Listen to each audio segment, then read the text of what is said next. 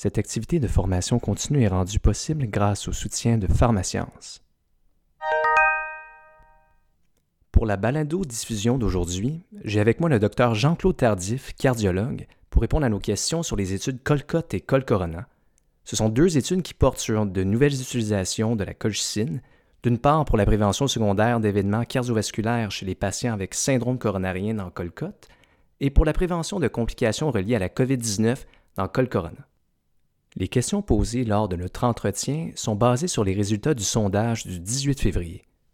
Avant de débuter, concernant l'accréditation, sachez que l'activité est accréditée par l'OPQ pour une unité de formation continue en format auto-apprentissage. Une fois votre écoute terminée, vous pouvez vous rendre sur saxleaf.ca et sélectionner l'activité d'aujourd'hui dans la section Formation afin de compléter le quiz. En passant le quiz avec une note de 70% ou plus, vous obtiendrez votre attestation de réussite. Également, sur la page de la formation, vous trouverez un document écrit en format PDF qui résume les réponses données par Dr Tardif dans la balado-diffusion. Les objectifs d'apprentissage pour cette activité sont de comprendre les mécanismes d'action de la colchicine en lien avec la maladie coronarienne athérosclérotique et la COVID-19, comprendre les effets de la colchicine sur les événements cardiovasculaires chez les patients atteints de maladie coronarienne d'après l'étude Colcott, comprendre les effets de la colchicine chez les patients atteints de COVID-19 d'après l'étude Colcorona et identifier les patients atteints de maladies coronariennes pouvant bénéficier de l'utilisation de la colchicine. Passons maintenant à nos questions. Notre invité aujourd'hui, Dr Jean-Claude Tardif, il est directeur du Centre de recherche de l'Institut de cardiologie de Montréal, directeur scientifique du Centre de coordination des essais cliniques de l'Institut de cardiologie et professeur titulaire de la Faculté de médecine de l'Université de Montréal et investigateur principal des études Colcott et Colcorona dont on va traiter aujourd'hui. Bienvenue, docteur Tardif. Bonjour. Premièrement, avant même de se lancer dans les études, je crois qu'on devrait adresser un sujet qui est ressorti assez souvent dans le sondage, puis c'est le mécanisme d'action. Donc, pouvez-vous nous en dire plus sur le mécanisme d'action de la colchicine en lien avec la maladie coronarienne? Oui. Ben, la maladie coronarienne, euh, qui est due à de l'athérosclérose, c'est la maladie euh, euh, qui cause le plus de décès sur la planète. Euh, ça fait une bonne vingtaine d'années maintenant qu'on comprend qu'il y a une composante inflammatoire importante à cette maladie, ce qui veut dire des cellules, des cytokines, des chémokines, toute une kyrielle de substances qui sont produites qui mènent à une cascade inflammatoire.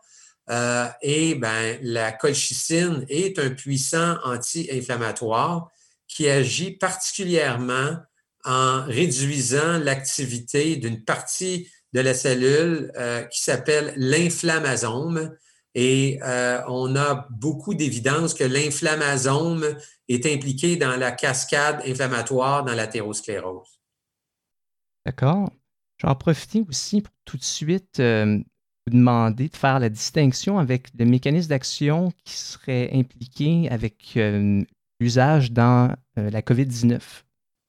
Ben, il n'y a pas beaucoup de différence. En fait, euh, je viens de vous dire que dans la maladie coronarienne, il y a une activation de l'inflammasome qui mène à la production de formes actives de cytokines inflammatoires qu'on appelle comme l'interleukine 1 bêta et l'interleukine 18. Bien, on sait maintenant que dans la COVID-19, ce même inflammasome, ce, complexe intracellulaire qui active des cytokines, est activé dans la COVID. On sait que le, petit frère de SARS-CoV-2 qui cause euh, la COVID-19, donc SARS-CoV-1, avait été prouvé comme activant l'inflammasome. Et plus récemment, euh, il a été démontré que SARS-CoV-2, qui cause la COVID, active également l'inflammasome. Donc, euh, il y a beaucoup de similitudes entre la cascade inflammatoire dans l'athérosclérose et celle dans la COVID-19. Et c'est justement la raison pour laquelle nous avons testé la colchicine et dans la maladie coronarienne et dans la COVID-19. D'accord. Donc, pour revenir à l'étude de Colcott, est-ce que vous pouvez nous décrire euh, à quoi ça correspondait, puis aussi nous faire une présentation des résultats? Oui. Alors, l'étude Colcott, c'est une grande étude randomisée euh, de 4745 patients Euh, nous avons publié les résultats en décembre 2019 dans le New England Journal of Medicine. Donc, 4745 patients qui avaient subi un infarctus du myocarde, une crise cardiaque, dans les 30 jours avant qu'on euh, inclue ces patients dans l'étude. Les patients, donc, étaient hospitalisés pour un infarctus euh, et ensuite, on les approchait. S'ils étaient éligibles, euh, bien évidemment, les patients devaient être traités avec tous les bons médicaments qu'on donne à un patient qui a une maladie coronarienne qui fait un infarctus, c'est-à-dire de l'aspirine à tout le monde. La plupart du temps, un deuxième antiplaquettaire, essentiellement clopidogrel ou ticagrelor, une statine puissante, généralement à haute dose. Donc ça, c'était la thérapie de base. Et si le clinicien croyait qu'il était indiqué euh, de procéder, bien, le patient subissait également une angioplastie euh, avec stent la plupart du temps pour son infarctus. Ensuite, le patient était donc randomisé à recevoir soit la colchicine 0,5 mg une fois par jour, ce qu'on appelle la, colchicine à faible dose, ou le placebo. Et les patients ont été suivis pour une médiane de 23 mois. Euh, donc, les patients étaient recrutés tôt après l'infarctus, mais évidemment, après un certain temps, bien, ces patients-là redevenaient avec une maladie coronarienne stable, puisqu'on les a suivis en moyenne pendant 23 mois. Le critère d'efficacité principal dans l'étude, c'était la combinaison de décès cardiovasculaire, arrêt cardiaque, infarctus du myocarde, accident vasculaire cérébral, AVC, ou hospitalisation urgente pour angine qui nécessitait une revascularisation coronarienne. Euh, donc, euh, essentiellement, avant de partager avec vous euh, les résultats, ben, ce qui est important de se rappeler, ces patients-là étaient très bien traités de base, c'est-à-dire l'aspirine était reçue par 99% des patients, un deuxième antiplaquettaire était reçu par 98% des patients et euh, la statine était utilisée chez 99% des patients, dans, en majorité une statine puissante à haute dose. Donc, les patients étaient bien traités. Et ensuite, l'ajout de la colchicine à faible dose, 0,5 mg par jour, comparativement au placebo, a induit un bénéfice supplémentaire de 23% euh, comparativement au placebo sur ce critère principal d'efficacité. Ça, c'était le temps au premier événement qui survenait. Maintenant, je pense qu'il est très intéressant dans cette étude, on a également euh, regardé le fardeau total des événements euh, cliniques, c'est-à-dire pas seulement le premier événement, mais également les événements récidivants. Et à ce moment-là, dans cette analyse qui était préspécifiée, la colchicine induisait une réduction de 34% du risque euh, d'événements que je viens de, vous décrire il y a quelques instants. Donc, un résultat hautement significatif. Je vous avoue que dans l'ère maintenant où on donne les statines à haute dose, les statines puissantes à haute dose, je ne connais aucun équivalent euh, d'un médicament qui, ajouté en plus de ce qu'on appelle le standard of care, a amené un bénéfice si important. Donc, voilà pour l'efficacité décrite brièvement. Euh, en termes de la sécurité, ben, le profil de, tolérabilité de sécurité était très favorable de cette colchicine à faible dose, c'est-à-dire on n'a même pas vu une hausse significative de la diarrhée, euh, qui est l'effet secondaire auquel on pense souvent avec la colchicine, c'est-à-dire il survenait dans 9,7% des patients du groupe placebo et 8,9% des patients dans le groupe, euh, je m'excuse, le premier dans le groupe colchicine et 8,9% dans le groupe placebo. Cette différence-là n'était pas significative. Ce qu'on a vu, c'est une euh, légère augmentation du risque de nausée, 1,8% dans le groupe colchicine, 1,0% dans le groupe placebo. Euh, et on a vu une légère augmentation, c'était moins d'un des cas, mais de la survenue de pneumonie dans 0,9% des cas euh, des patients qui recevaient la colchicine et 0,4% des patients recevant le placebo. Donc, somme toute, un résultat, je pense qu'on peut qualifier, quand on met ensemble les données d'efficacité et de sécurité, un résultat impressionnant quant à l'efficacité et rassurant quant à la sécurité et la tolérabilité du médicament. Très bien. Puis, si on va un petit peu plus en profondeur et on décompose le critère d'évaluation principal, puis on va regarder les, événements euh, cardiovasculaires là, qui, qui, faisaient partie du critère principal de façon individuelle, est-ce qu'il y avait tendance à avoir des bénéfices plus ciblés? Oui, ben avant de, de, parler de bénéfices plus ciblés, je dirais que euh, je rappelle qu'il y avait cinq composantes au critère principal d'efficacité. Euh, il y avait, en, termes de nombre, là, euh, une réduction du nombre de patients qui avaient chacun de ces cinq composantes dans le groupe colchicine versus placebo, c'est-à-dire la réduction de chacune des composantes a culminé en un résultat significatif pour le, critère principal. Maintenant, ceci dit, l'effet était plus marqué sur la réduction d'accidents vasculaires cérébrales et d'hospitalisation urgente pour angine nécessitant revascularisation. Ça, c'était pour la population totale des 4745 patients dans la population qu'on appelle intention de traitement ou intention to treat. Maintenant, on a également évalué, on avait préspécifié qu'on euh, euh, évaluerait les patients qui faisaient partie de la population per protocole, c'est-à-dire les patients qui n'avaient pas de déviation majeure au protocole. Et à ce moment-là, le bénéfice était encore plus grand euh, de, de, la colchicine comparativement au placebo. Et à ce moment-là, le bénéfice sur les infarctus du myocarde était un peu plus marqué. Euh, et euh, donc, on pourrait aller un petit peu plus loin et dire, ben, euh, que penser d'un médicament comme la colchicine qui, a, qui induit une réduction impressionnante des accidents vasculaires cérébraux, des hospitalisations urgentes pour angine nécessitant revascularisation et dans l'étude Colcott, une réduction des infarctus qui était moins marquée, alors, il y aurait plusieurs choses à dire à cet effet-là. La première, c'est euh, si on revient à une étude ancienne qui a changé notre pratique médicale, hein, l'étude Prove It, qui a euh, vraiment complètement changé notre pratique et c'est essentiellement pour ça qui, maintenant, après un syndrome qu'on n'a rien aigu, tous les patients reçoivent, euh, ou à peu près tous les patients reçoivent atorvastatin 80 mg ou rosuvastatin 40 mg. Euh, à cause de l'étude Prove It, ben, dans l'étude Prove It, le critère principal d'efficacité avait été réduit par Atorva 80 versus Prava 40.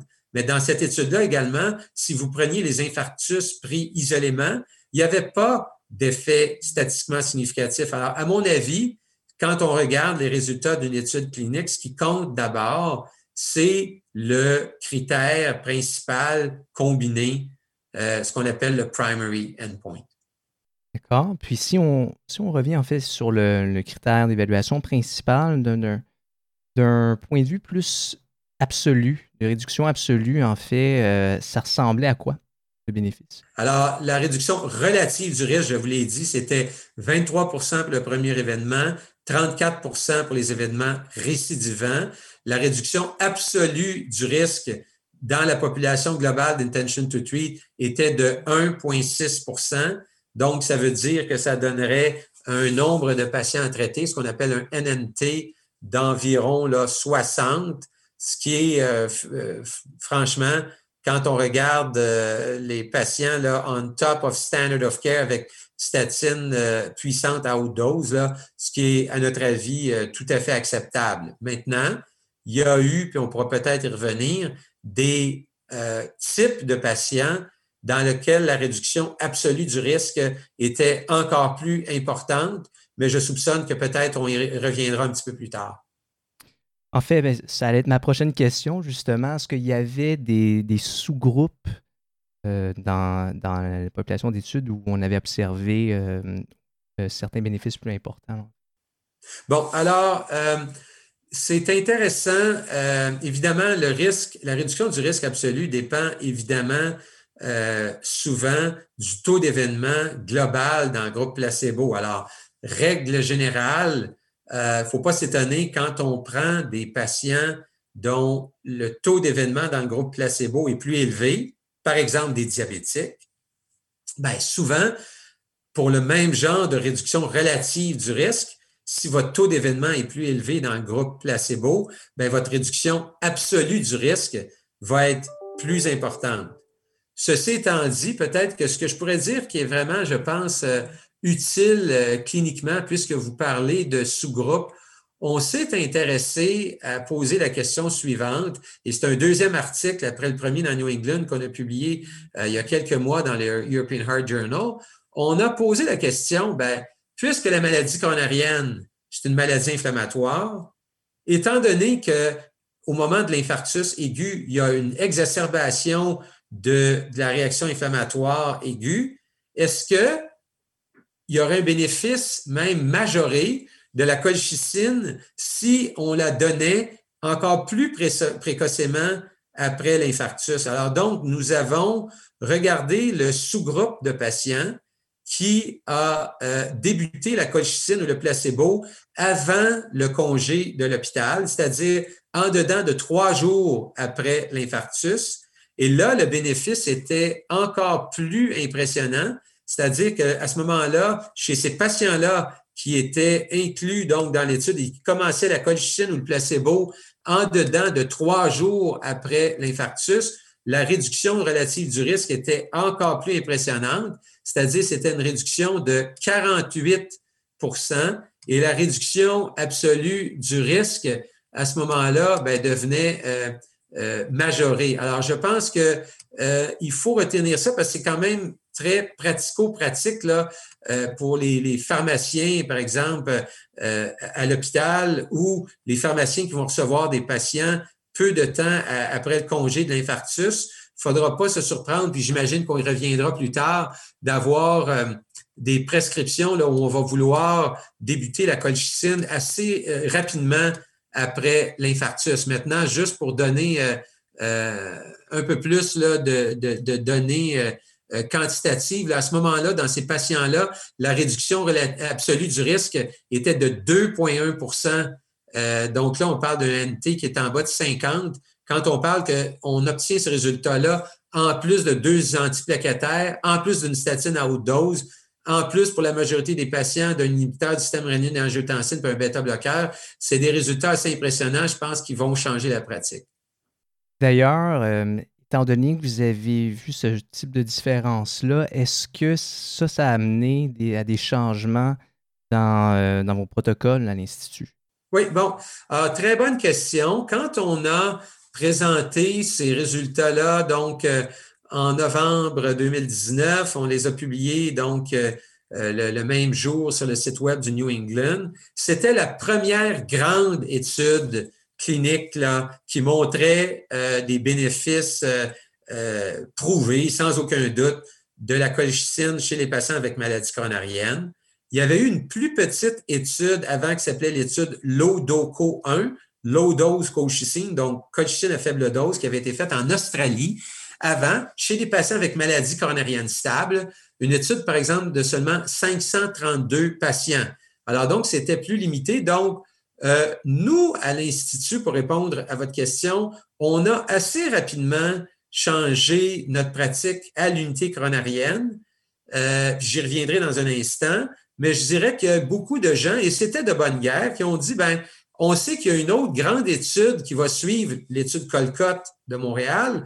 Euh, et c'était, il y a bien des gens qui ont entendu cette deuxième étude qu'on appelle l'étude LODOCO 2, Low Dose Colchicine, donc colchicine à faible dose, une étude parfaitement complémentaire à l'étude euh, que nous avons conduite. Donc, nous, c'était 4745 patients après l'infarctus.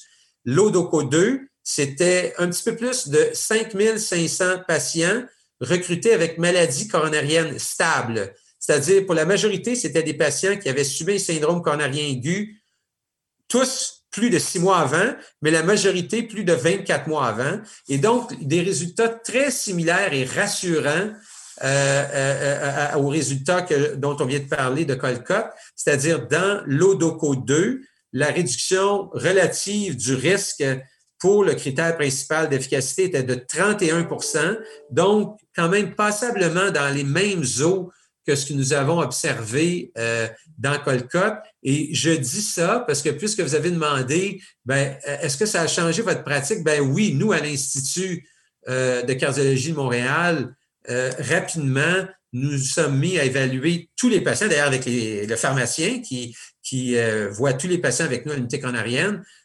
nous screenons tous les patients pour voir s'ils devraient recevoir de la colchicine en plus de leurs deux antiplaquettaires et de la statine à haute dose après l'infarctus. Et je vous dirais que c'est une majorité des patients qui quittent avec la colchicine en post-infarctus. Maintenant, ça, c'est le premier volet.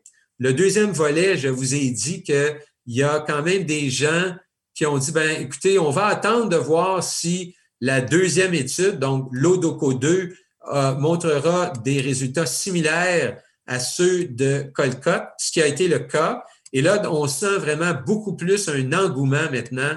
Euh, euh, la, communauté des, la communauté des cardiologues euh, y croit. Il y a beaucoup d'engouement. Donc, les gens de l'étude de l'ODOCO 2 ont également publié leurs résultats dans New England Journal of Medicine. moi, comme investigateur principal de, de Colcott, mon collègue Mark Nydorf, investigateur principal de Colcott, euh, je m'excuse de l'Odoco 2, les deux ont été invités à, rédiger plusieurs éditoriaux dans les grands journaux. Il y a plusieurs articles de revues qui ont été publiés. Notre groupe et plusieurs autres groupes ont publié des méta-analyses de l'ensemble des données de la colchicine dans la maladie coronarienne. Et ce sont des résultats, globalement, on parle de plus de 10 000 patients qui, je pense, sont propices à changer la pratique, médicale, c'est-à-dire, par exemple, de notre méta-analyse, on voyait une réduction euh, de 32% euh, des infarctus dans cette euh, grande méta-analyse. On voyait une réduction de plus de 60% des accidents vasculaires cérébraux et on voyait une réduction des hospitalisations pour revascularisation coronarienne de 44% Donc, moi, en 25 ans de pratique cardiologique, je n'ai pas souvenir d'un médicament qu'on donne au-delà de la statine, donc dans l'air de la statine, là, on top of statin therapy, je ne me souviens pas d'une euh, thérapie qui a donné des résultats de cette euh, envergure. Donc, oui, ça a changé notre pratique à euh, l'unité canarienne de l'Institut de Montréal. Je pense que vous allez voir en 2021 un changement progressif et vraiment une adoption de la réduction de euh, l'inflammation chez les patients avec maladie coronarienne. D'accord. Justement, en fait, pour, euh, pour poursuivre dans ce même ordre d'idée-là, si vous aviez à, vous adresser à des travailleurs de la santé d'une première ligne, justement en considérant les, résultats de, Colcott et de l'Odoco 2, bon, sachant que c'est deux études qui ont ciblé des patients bon, un peu différents dans des contextes cliniques qui étaient différents, mais en même temps, bon, il y a quand même aussi beaucoup de similarités. Vous diriez que la colchicine, là, concrètement, c'est, on devrait la considérer pour qui? Quel genre de patient? Oui, alors moi, je vais vous dire mon opinion. Évidemment, vous allez voir plusieurs articles. il y a beaucoup de méta-analyse, il y a beaucoup d'enthousiasme face. Euh, donc, euh, le moment auquel on se parle est très bon parce que vous allez voir un changement, je pense, de pratique qui a déjà commencé dans certains hôpitaux, mais qui va s'accélérer là en 2021. Euh, donc, il y aura entre autres un, un article, là, je sais, d'une quinzaine d'auteurs canadiens qui va, comme on dirait en anglais, a call for action. Là. Euh, il est maintenant temps d'agir et d'introduire à beaucoup plus large spectre la colchicine. Donc, pour répondre à votre question, euh, je pense où là, le, premier pas qui va être fait, euh, parce que c'est très pratique de le faire comme ça, ben, c'est de donner congé aux patients après l'infarctus avec, en ajoutant de la colchicine à la thérapie standard qui généralement est euh, constituée de deux antiplaquettaires, c'est-à-dire l'aspirine et un inhibiteur euh, P2Y12, c'est-à-dire soit le, clopidogrel ou le ticagrelor, souvent le et une statine puissante à haute dose. Ça, c'est la thérapie de base. Et je vous dirais, à mon avis, que le prochain palier, ben, je pilier après le pilier antiplaquettaire et le pilier de hypolipidémien, ce sera le palier de réduction de l'inflammation, à mon avis. Et donc, le, premier pas, ce sera les patients après l'infarctus.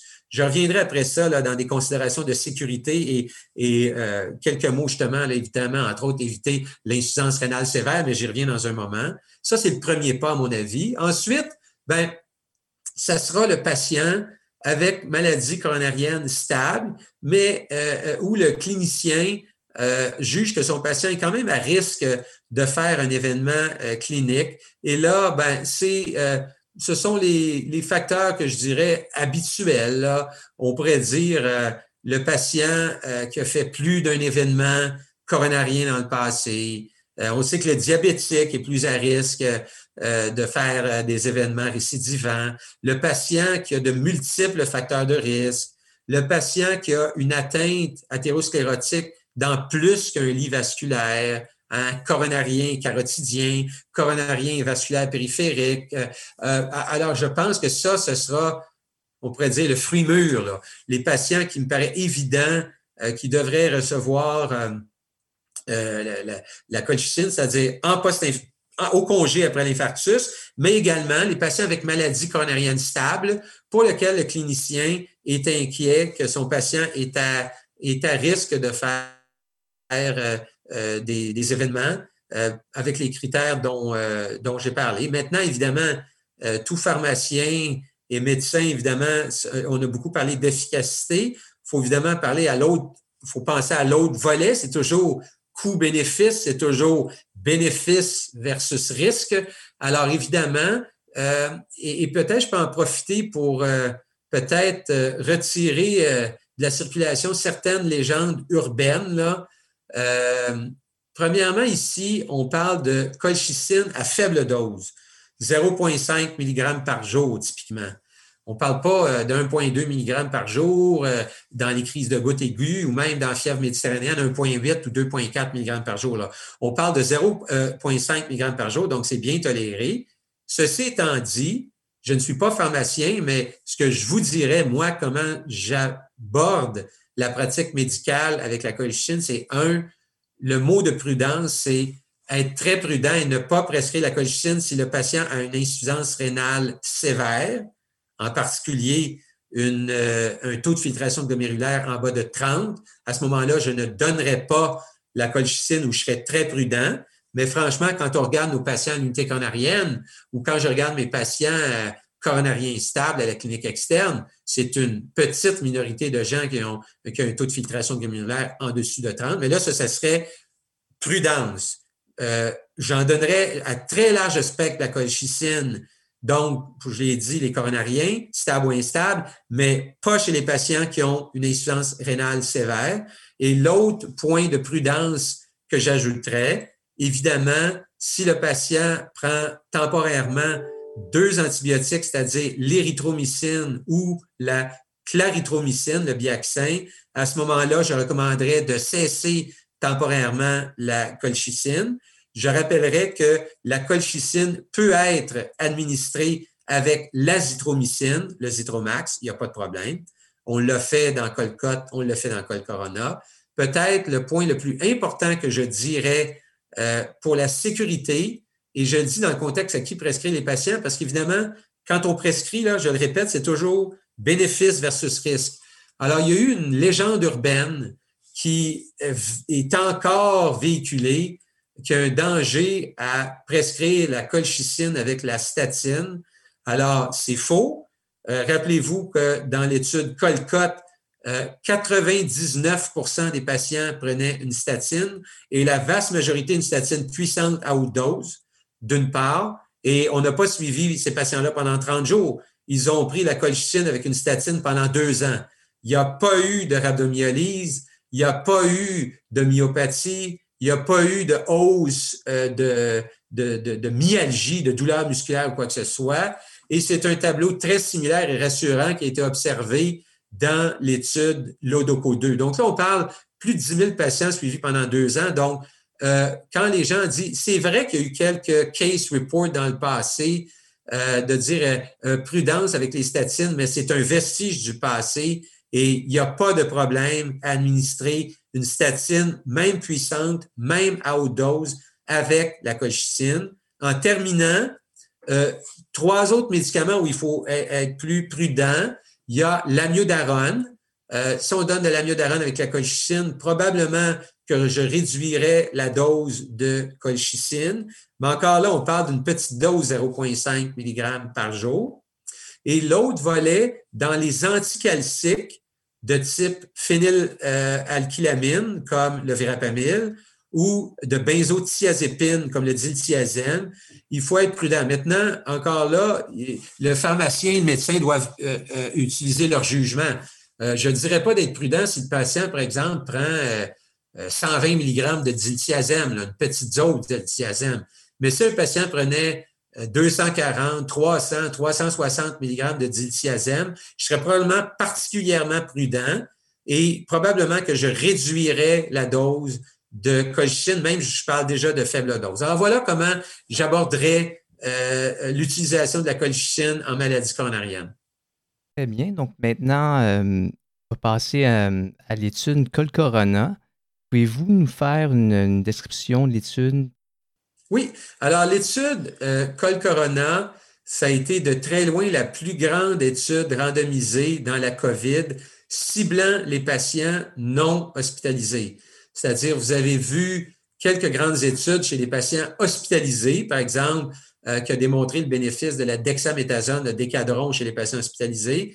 Mais l'étude Col Corona, c'était donc la plus grande étude de patients non hospitalisés, 4 488 euh, patients avec la COVID-19, âgés de 40 ans ou plus, et avec au moins un facteur de risque de complication de la COVID. On y reviendra.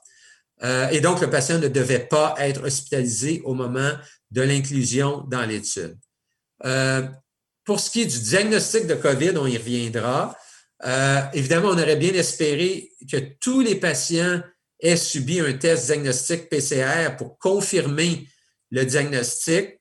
Je vous rappellerai que l'étude Col Corona a débuté en mars 2020, alors qu'au Québec ou ailleurs, vous vous souvenez, c'était à l'époque où euh, il y avait une pénurie de tests.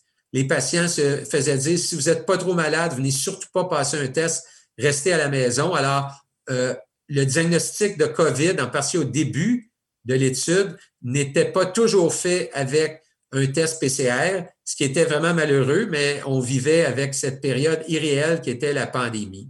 On y revient tantôt. Ensuite, pourquoi on a ciblé des patients de 40 ans et plus? Bien, on sait que les patients moins âgés, euh, par exemple en bas de 30 ou 35 ans, leur risque d'avoir une complication grave, quand on parle de complications graves, on parle d'hospitalisation, de besoin de ventilation mécanique et ou de décès.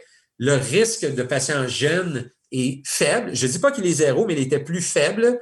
Alors, on a pris les patients de 40 ans ou plus, d'une part, et on a ciblé des patients avec au moins un facteur de risque pour la raison que euh, déjà une étude de 4488 patients non hospitalisés, confinés chez eux, c'était difficile à faire.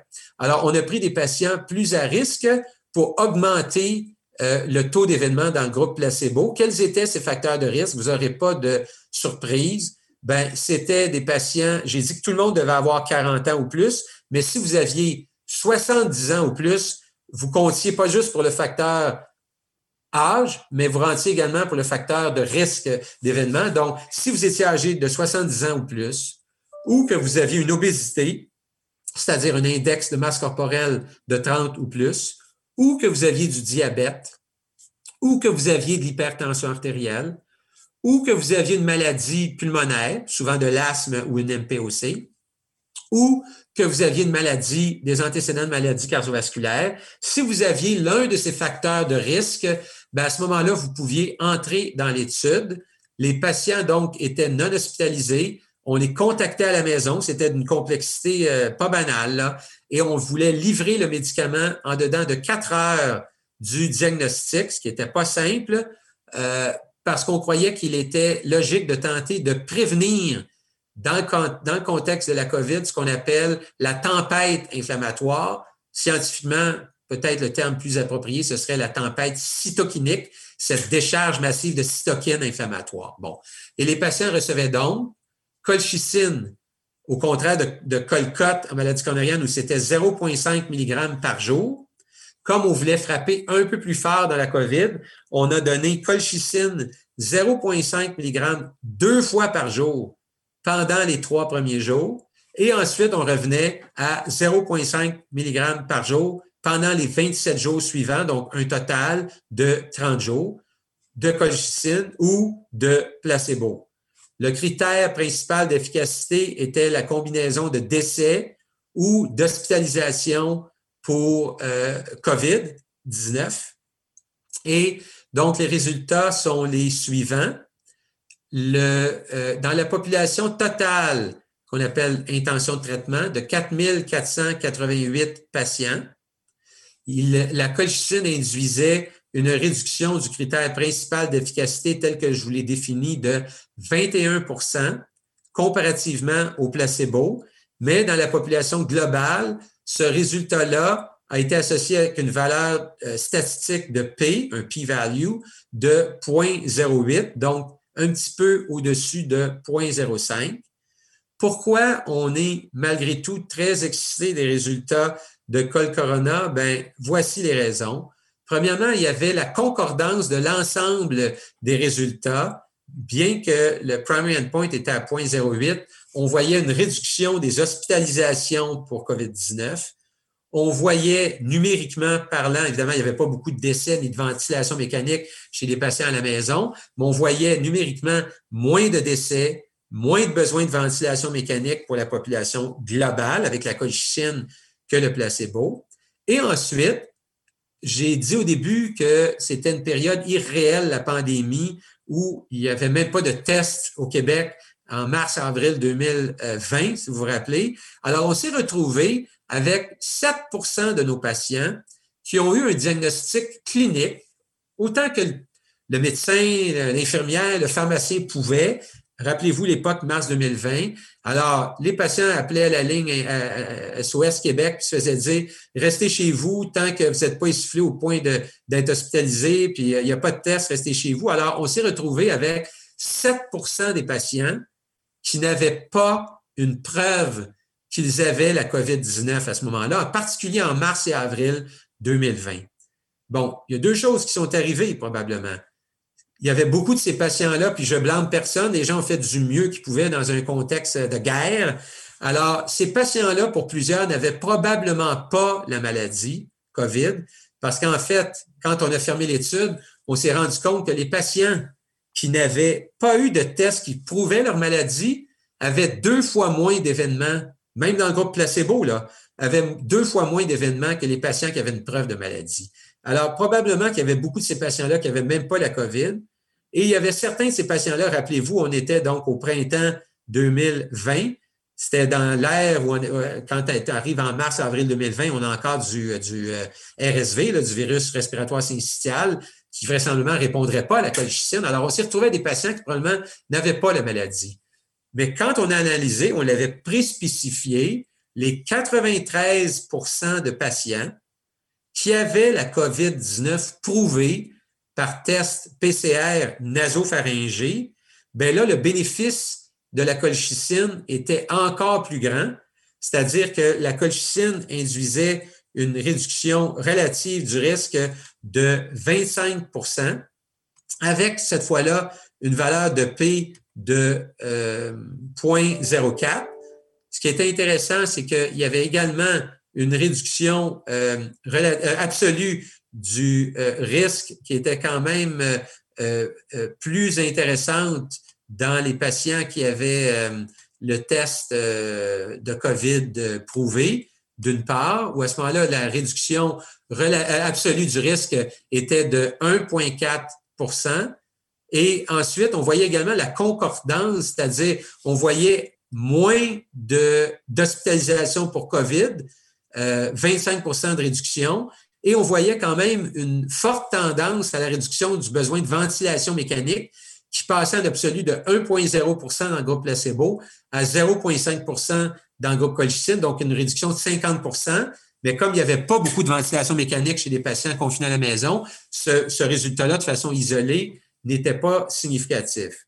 Maintenant, si on se tourne vers euh, les, les sous-groupes, ben encore là, il n'y aura pas de grande surprise. Les diabétiques, malheureusement, étaient beaucoup plus à risque d'avoir une, une, complication de décès ou d'hospitalisation pour COVID. En fait, il y avait deux fois plus de risques euh, pour un diabétique euh, d'avoir euh, un problème dans la COVID. Et à ce moment-là, la colchicine fonctionnait très bien chez les patients avec diabète et COVID, où à ce moment-là, la réduction absolue du risque était de 3,5% ce qui est énorme, et la réduction relative du risque était de 39% Donc, des, des, bénéfices très larges.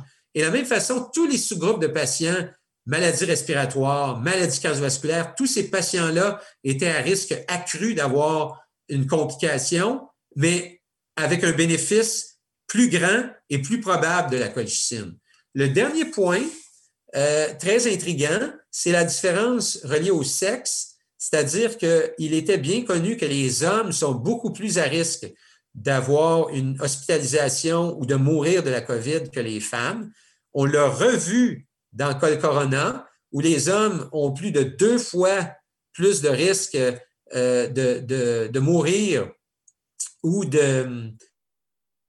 euh, d'être hospitalisés pour la COVID. Mais ce qui était intéressant, c'est qu'encore une fois, les hommes qui sont plus à risque étaient également euh, beaucoup plus susceptibles d'avoir un grand bénéfice de la colchicine que les femmes.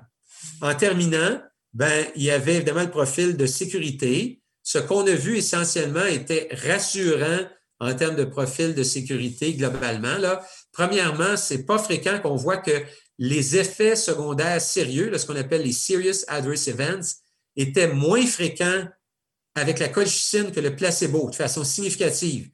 Tous les effets secondaires sérieux, il y en avait significativement moins avec la colchicine que le placebo. Il y avait moins de pneumonie avec la colchicine que le placebo. Euh, on a vu, euh, tel qu'attendu, un peu plus de diarrhée avec la colchicine que le placebo, généralement des diarrhées légères qui n'entraînaient pas généralement le besoin d'arrêter la médication.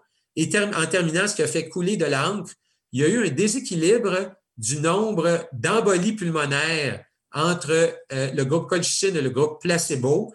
11 cas d'embolie pulmonaire dans le groupe colchicine, 2 cas d'embolie pulmonaire dans le groupe placebo une augmentation statistiquement significative.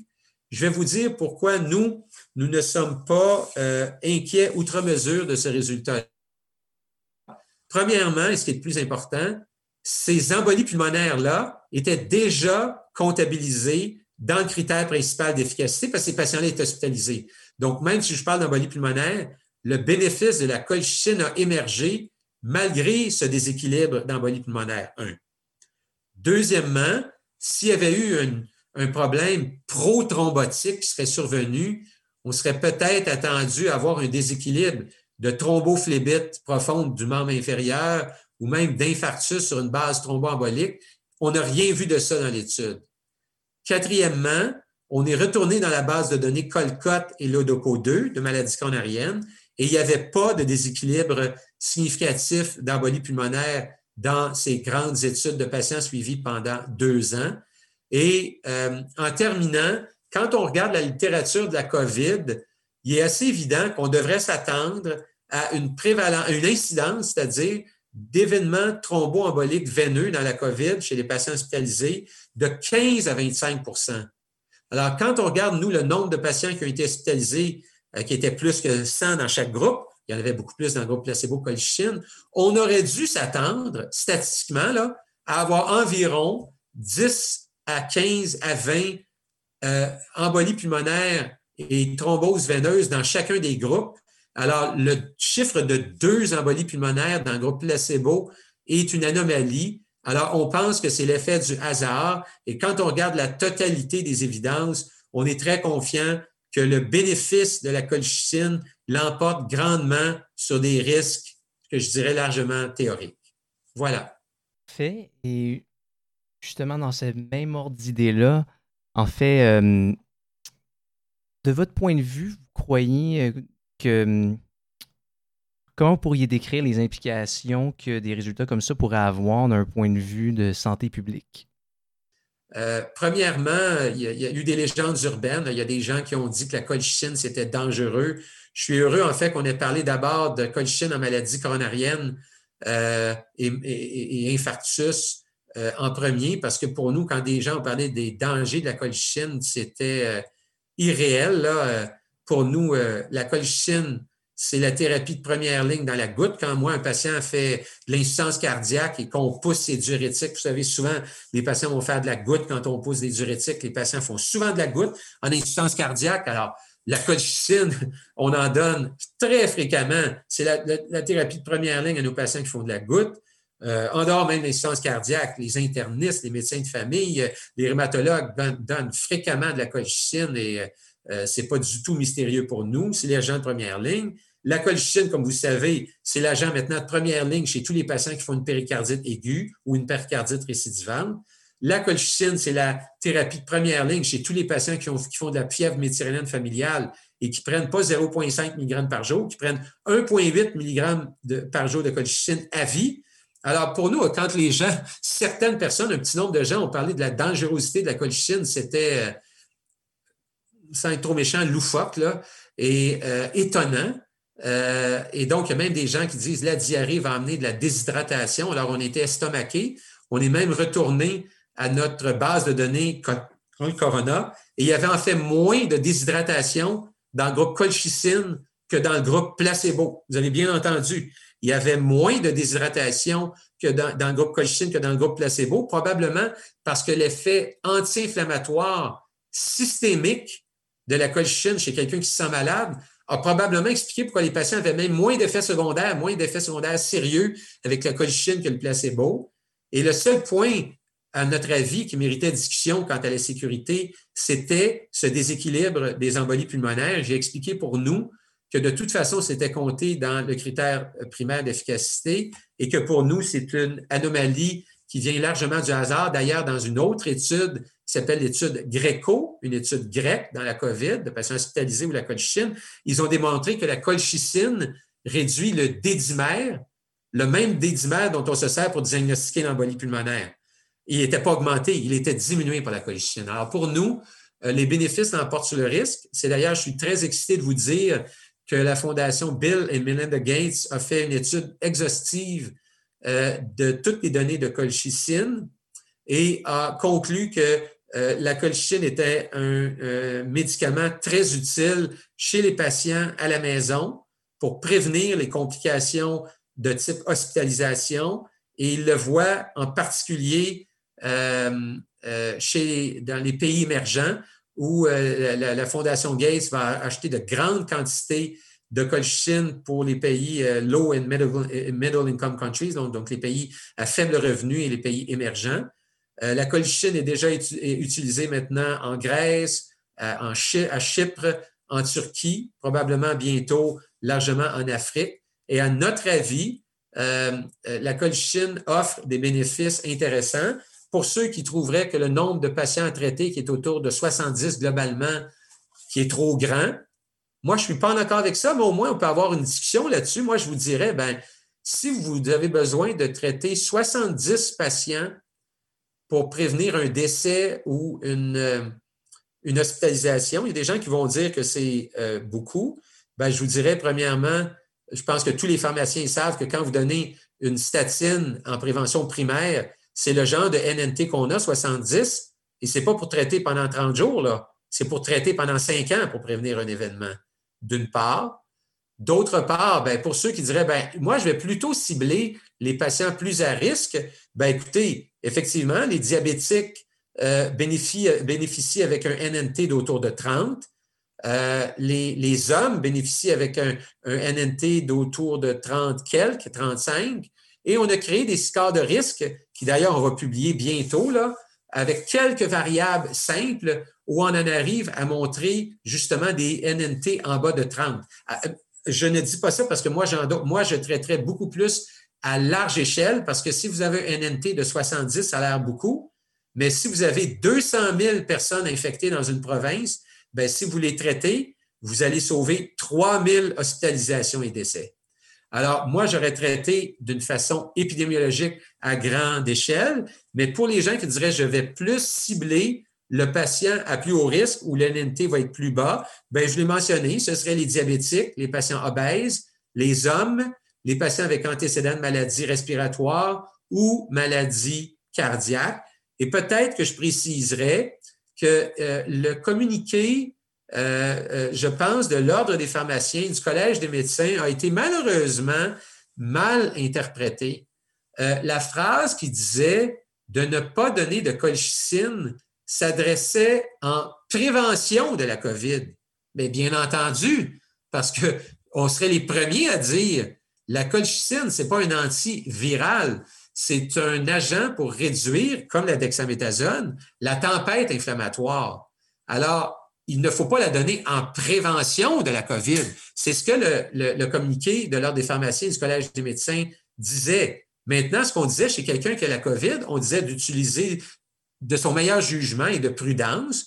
Mais ça, c'était il y a quatre à six semaines. Je pense maintenant qu'il y a de l'eau qui a coulé sous les ponts. Je pense qu'il euh, y a eu euh, euh, quelques méta-analyses qui ont été favorables à la colchicine qui ont été publiées. Il y a un rapport de la Fondation Gates et très bientôt, je crois que notre article va être publié dans un très grand journal prestigieux. Je crois que, j'espère, nous espérons que ça changera la donne et que la colchicine sera utilisée euh, pas seulement en Afrique, euh, euh, dans certains pays d'Europe, mais que le Québec pourra se servir de cet outil peu coûteux à 26 sous par jour et qui est sécuritaire. Enfin, aussi, je voulais vous demander, bon, l'étude Colcorona, c'est une, étude qui a été faite dans, des patients qui étaient non hospitalisés.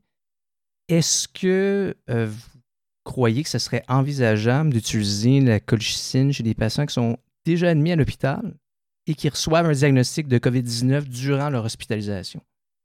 Ah, c'est une question très ingénieuse. Alors, peut-être je dirais deux choses.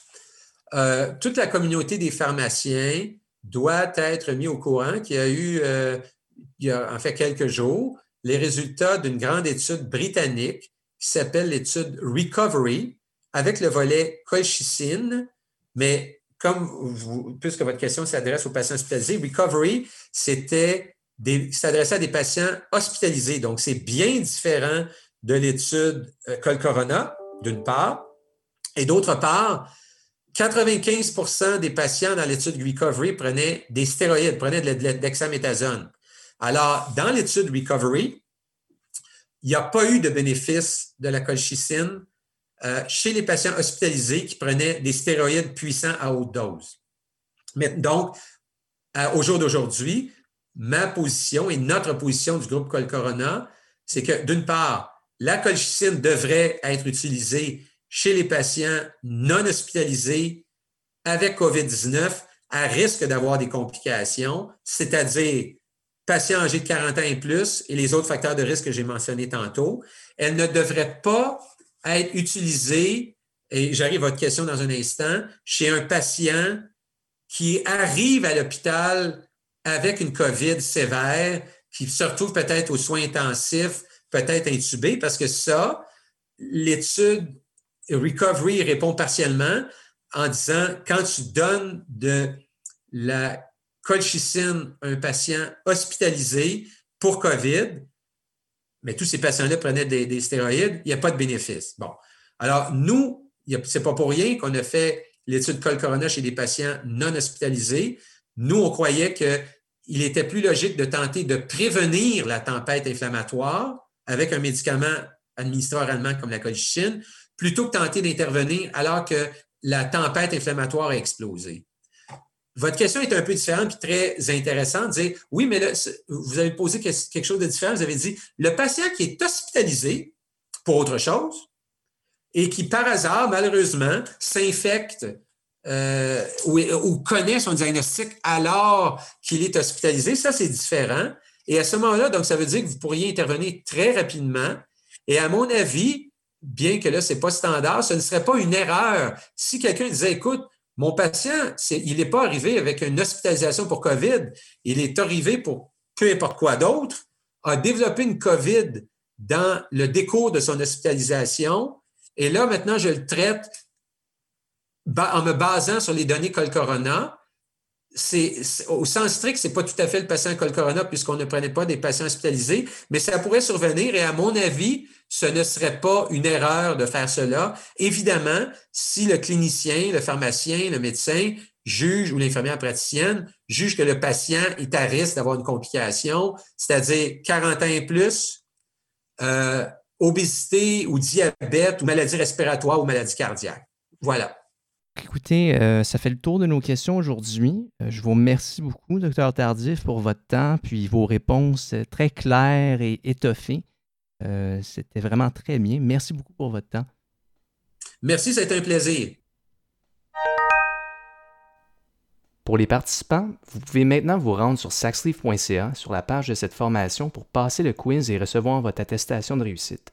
Ensuite, nous vous demandons de prendre quelques minutes pour compléter le sondage d'appréciation. Vos commentaires sont toujours importants pour nous.